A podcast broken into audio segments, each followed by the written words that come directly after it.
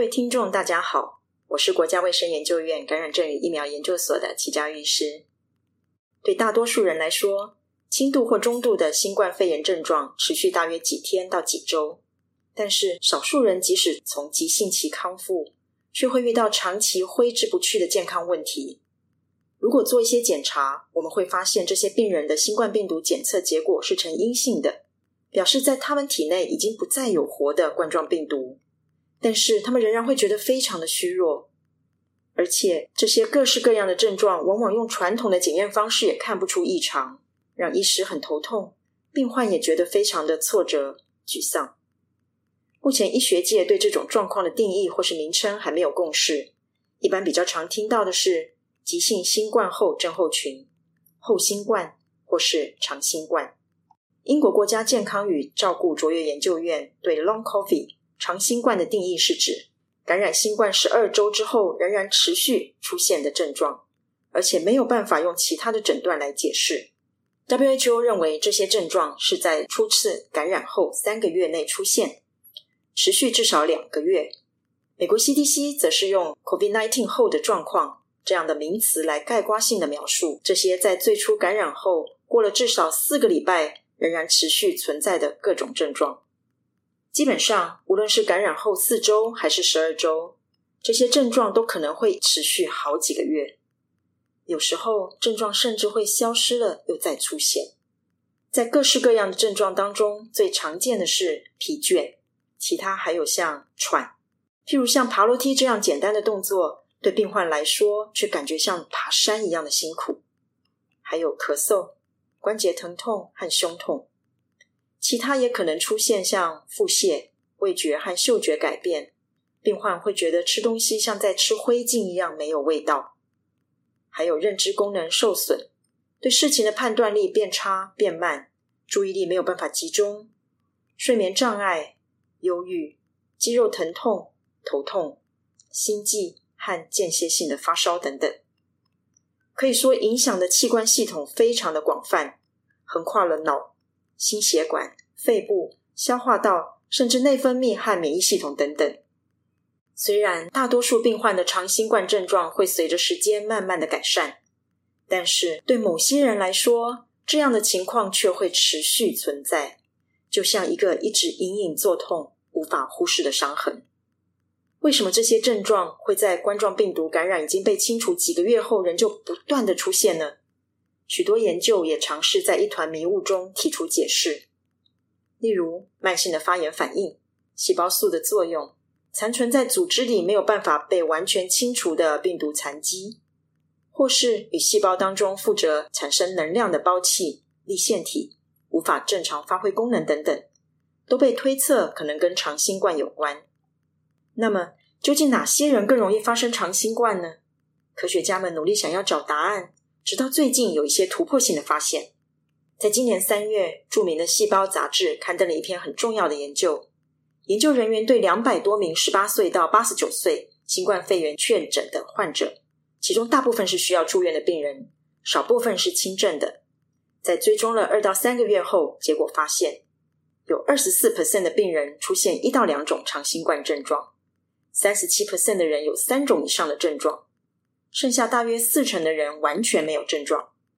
而那些出现超过三种以上症状的病患，绝大部分具有下面四项因素。研究人员认为，这些因素似乎与几周之后出现持续症状的风险增加有关，因此可以帮助我们预测一个人是否会在急性感染后出现长期的后遗症。这些因素是：第一，感染初期血中的病毒量很高；第二，出现某些自体抗体，这些自体抗体会错误的攻击病人的自体组织。第三个因素是 Epstein-Barr（EB） 病毒的再活化。绝大多数人在年轻的时候感染过这种 EB 病毒，之后病毒会呈现休眠潜伏的状态，因为新冠病毒感染而被再活化了。最后一项是第二型糖尿病的病患。对这个结果，国际上有一些专家认为，如果感染初期病毒量高和之后的长新冠有关，那么确诊之后尽快给予抗病毒药物，可能有助于预防长新冠的发生。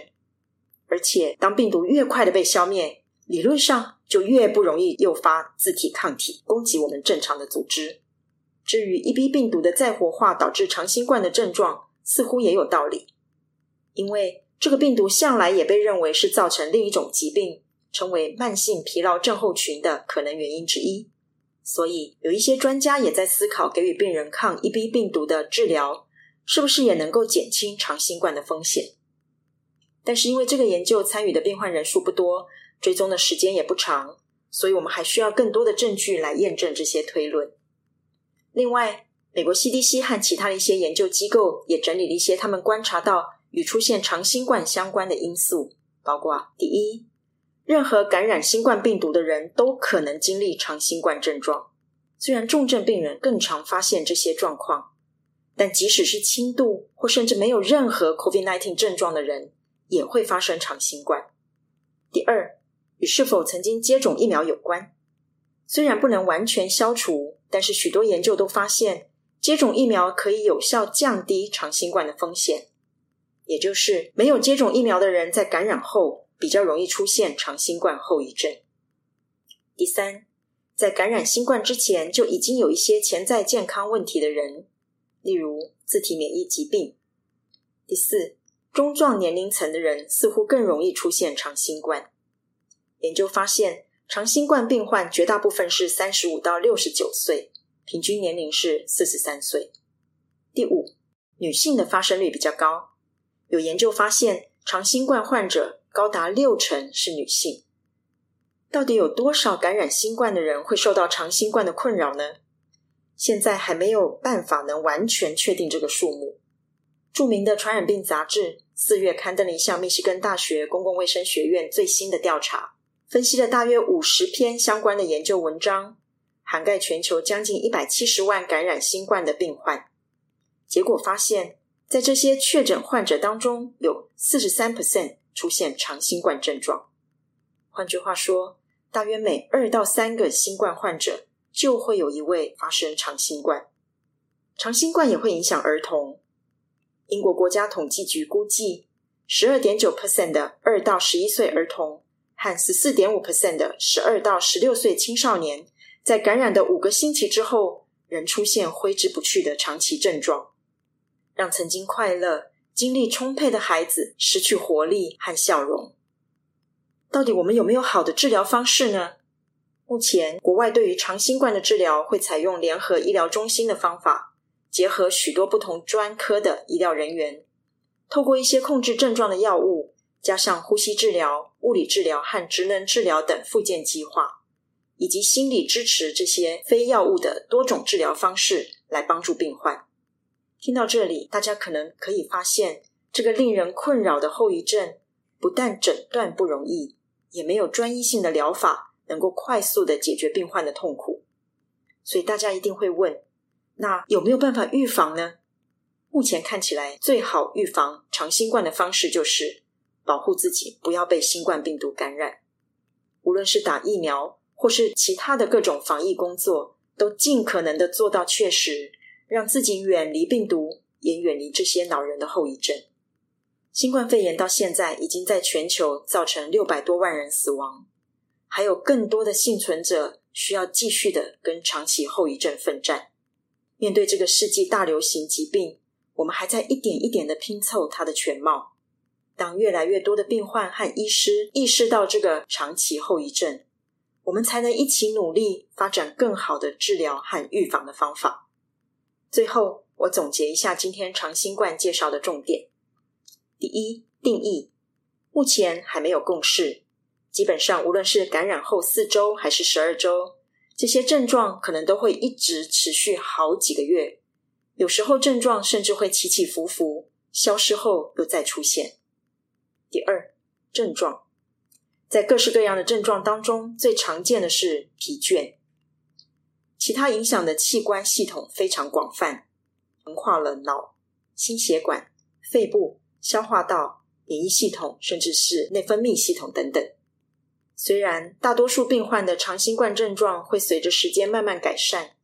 但是某些人这样的情形却会持续好几个月，甚至超过一年。第三，原因，真正的原因还不清楚，慢性的发炎反应、细胞素的作用、残存在组织里没有完全清除掉的病毒残迹，或者与细胞当中产生能量有关的粒线体无法正常发挥功能等等，都被推测可能跟长新冠有关。第四，可能的危险因子：感染初期血中的病毒量很高，体内出现某些自体抗体，EB 病毒的再活化，以及第二型的糖尿病的病患，都是可能的危险因子。第五，哪些人比较容易发生呢？重症的病患风险比较大，但是不止重症病患，任何感染新冠病毒的人都可能发生。即使没有症状或是轻症的病患也会。另外，没有接种疫苗的人、中壮年以及女性发生的比例也比较高。第六，如何预防和治疗？需要结合许多不同专科的医疗人员，透过一些控制症状的药物和非药物的多种治疗方式来帮助病患。而最好的预防方式就是保护自己，不要被新冠病毒感染。以上是今天对长新冠的介绍，谢谢您的收听。